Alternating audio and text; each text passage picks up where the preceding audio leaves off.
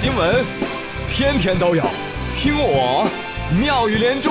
各位好，我是朱宇，欢迎们。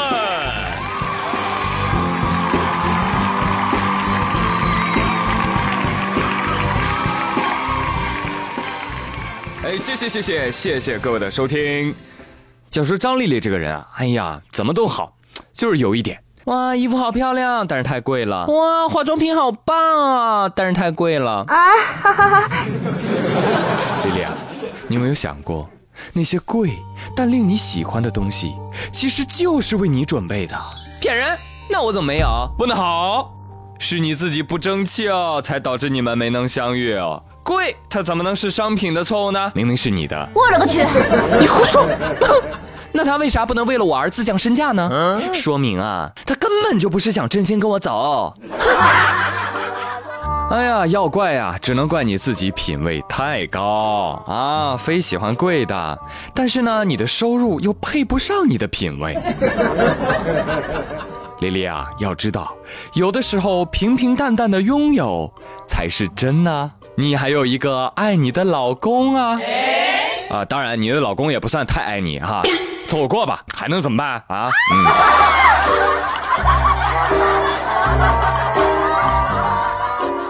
但是其他的女生们，如果遇到接下来这样的男人啊，赶紧嫁了吧。话说这个故事发生在广东东莞，东莞呢有一条大街，大街中间呢有一道长长的护栏，但是在三月十八号和四月十九号凌晨，这一段护栏发生了不可思议的事情。中间有一节护栏啊，两次被锯掉，哎，就剩一个缺口。喂，哦呀，这个是怎么回事呢？于是交警调了监控，想要一探究竟。这一调不要紧，发现了一只宠妻狂魔。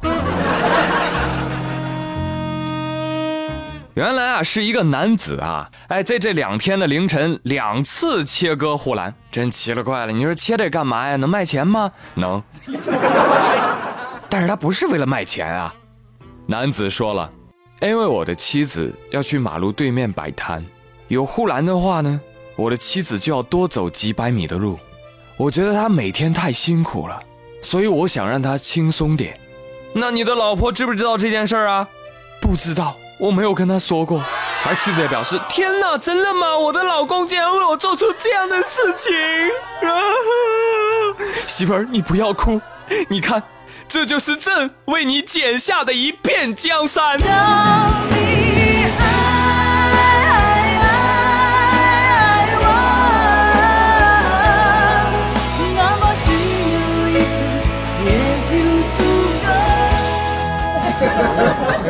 多么浪漫的东莞爱情故事！真的，现如今啊，默默付出不让老婆知道，这样的男人真的很少见了。我扪心自问，我做不到。我是做了好事就要邀功的人，嗯嗯嗯，没有了。其实也是有的时候不计得失的为这个家庭默默奉献，希望大家都能向我啊不向他学习，好吗？嗯。但是我说的学习是学习这颗心，而不是学习这件事儿。你把护栏割了，那你有考虑过护栏是怎么想的吗？搞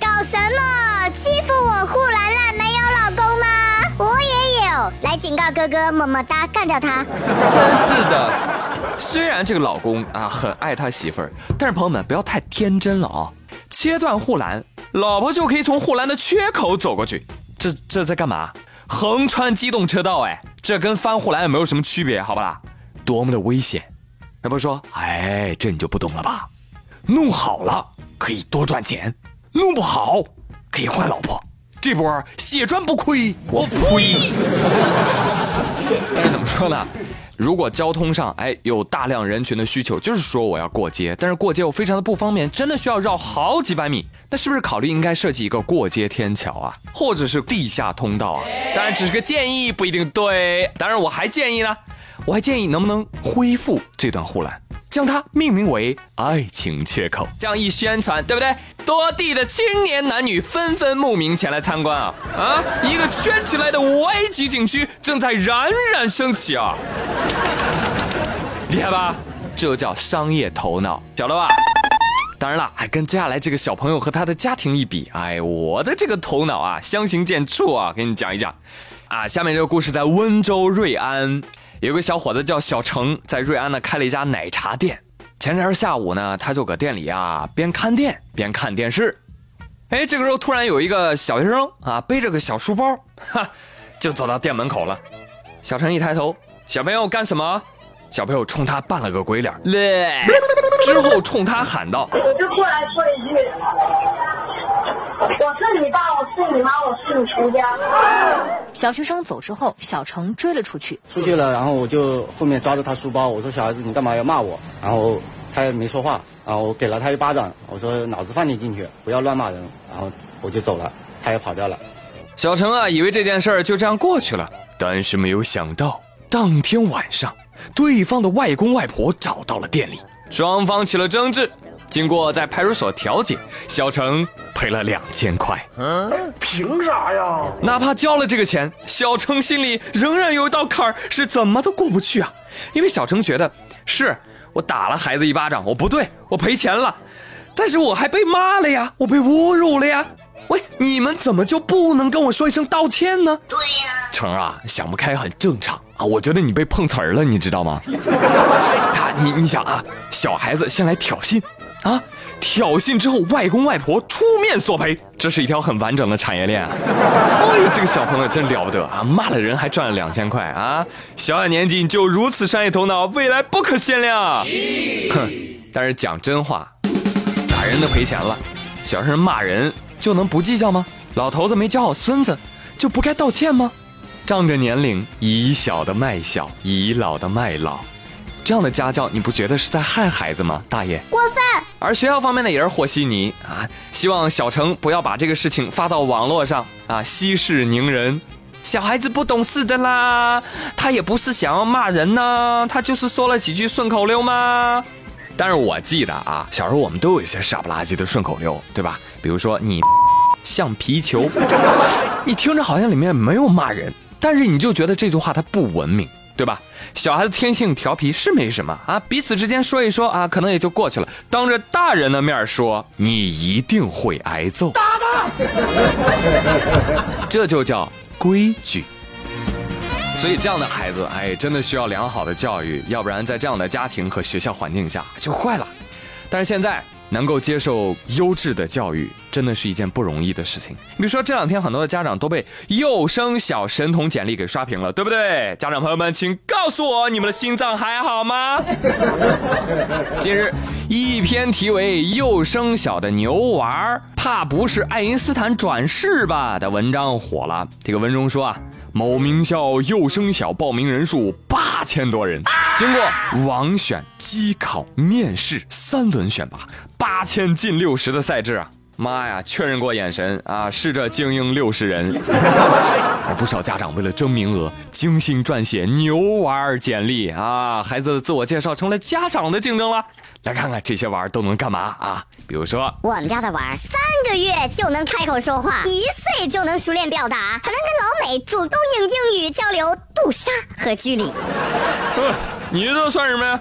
我们家的娃中班就能算微积分、碱基配对以及 RNA 转录，懂得核反应堆。啊嘞